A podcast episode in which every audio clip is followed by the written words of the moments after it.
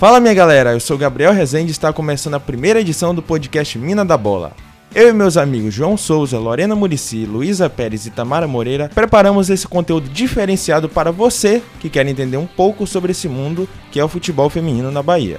Nessa edição, quem me acompanha na apresentação do programa é Lorena Murici, e nós dois vamos conduzir um papo muito legal com Thaís Galvão, diretora de competições da Federação Baiana de Futebol, além dos técnicos do Bahia e Vitória Lucas Grilo e Igor Moreno.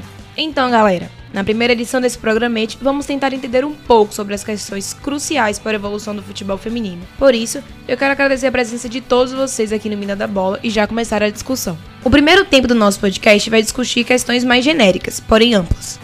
A primeira pergunta é para Thaís Galvão.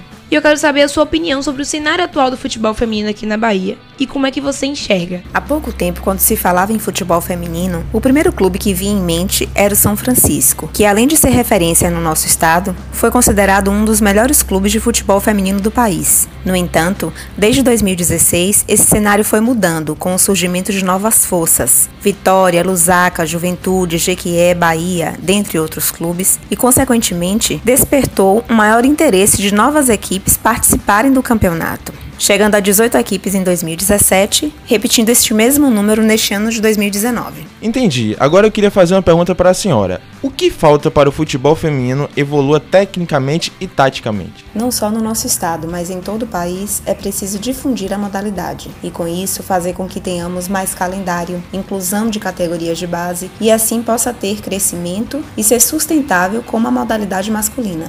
É interessante ouvir como a federação entende desse aspecto que é o futebol feminino e quais as pretensões para os próximos anos. Mas também é fundamental, Gabriel, que a gente possa entender como é esse pensamento dentro dos clubes. Vimos um Vitória disputar o Brasileirão esse ano com um time bastante jovem quase conseguiram uma vaga na segunda fase. Uma campanha legal para o padrão de investimento que o clube teve. E Bahia, que disputa a segunda divisão, fez uma primeira fase excelente, mas esbarrou no América Mineiro, um confronto forte que a gente viu que pesou no aspecto físico. Agora fica o desafio para o Vitória de retomar o futebol feminino para o ano que vem, já que encerrou as atividades em 2019 e não disputou o Campeonato Baiano. E o Bahia de continuar se organizando para conseguir o acesso para a primeira divisão.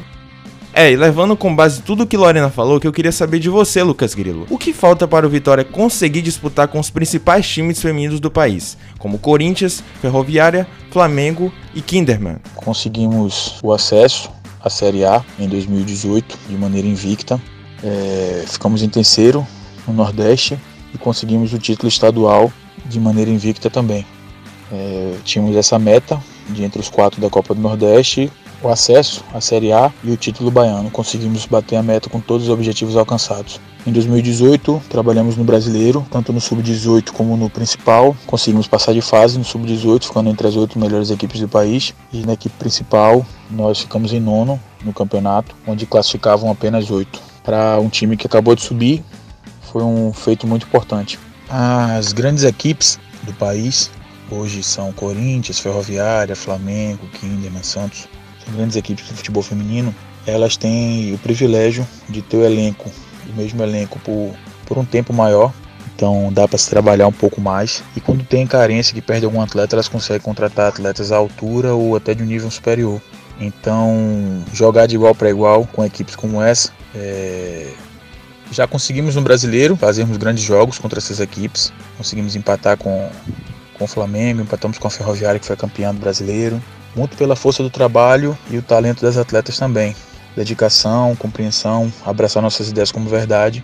Mas o que eu acredito seja necessário para jogar de igual para igual, com frequência, disputar títulos e tal, no primeiro ponto seria se permanecesse com o elenco, ter um tempo maior de trabalho, conseguir permanecer com o elenco, não perdendo para outras equipes. E sempre quando a gente monta uma boa estrutura, a gente, a gente trabalha bem, outras equipes maiores vêm e, e acabam levando as atletas.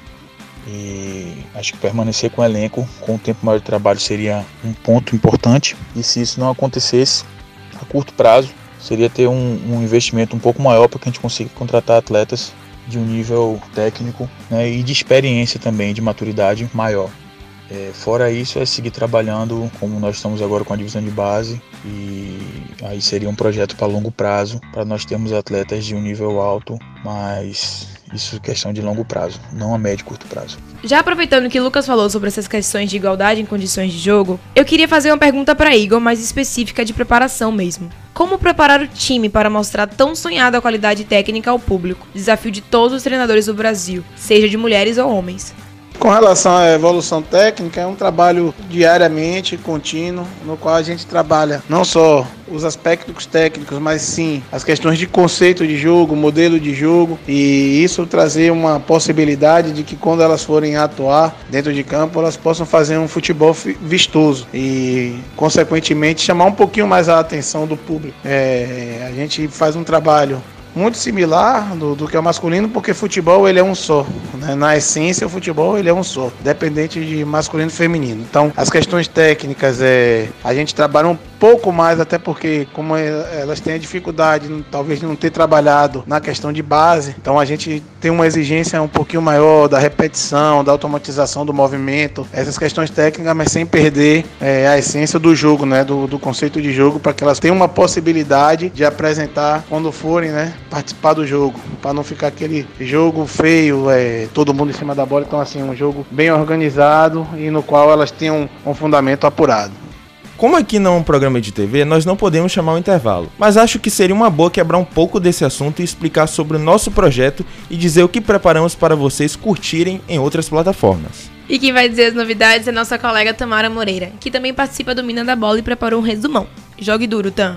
Fala galera, para você que tá curtindo esse episódio do podcast Mina da Bola, projeto multiplataforma sobre futebol feminino, para deixar você por dentro dos resultados do Baionão, quiz, curiosidades, bastidores e tudo que rola no cenário do futebol feminino baiano. Vem com a gente. Então, vocês estão vendo que tem conteúdo de todas as formas, né? Não perde tempo, curte um pouco de cada coisa todo dia para não ficar cansativo. Sei que vocês não irão se arrepender. Agora vamos voltar a falar com Thaís. Vem cá, Thaís. O Campeonato Baiano Feminino hoje dá lucro para a FBF? Como é a busca por patrocinadores para deixar o torneio mais rentável e não ter prejuízos? Infelizmente não dá lucro. A busca é incessante, porém, por se tratar de uma modalidade em plena evolução no país, no nosso estado ainda não houve investimento da iniciativa privada. O custeio da competição é feito totalmente pela Federação Baiana de Futebol. É isso. É muito bom esclarecer esses temas com a pessoa que tem ligação direta com o campeonato. Eu queria te agradecer, Thaís, por ter se disponibilizado a tirar as nossas dúvidas. E eu queria agradecer a vocês, Lucas e Igor, por também participar do nosso programa Mina da Bola. Foi um prazer bater esse papo com vocês. E é isso, galera. Chegou ao fim a primeira edição do nosso podcast Mina da Bola. Espero que tenham gostado. Se estiverem lendo o texto, voltem para terminar e se não, vão pro nosso canal no YouTube ou página do Instagram. Tem muita coisa massa lá. Obrigado, gente. Foi muito bom participar dessa discussão com vocês.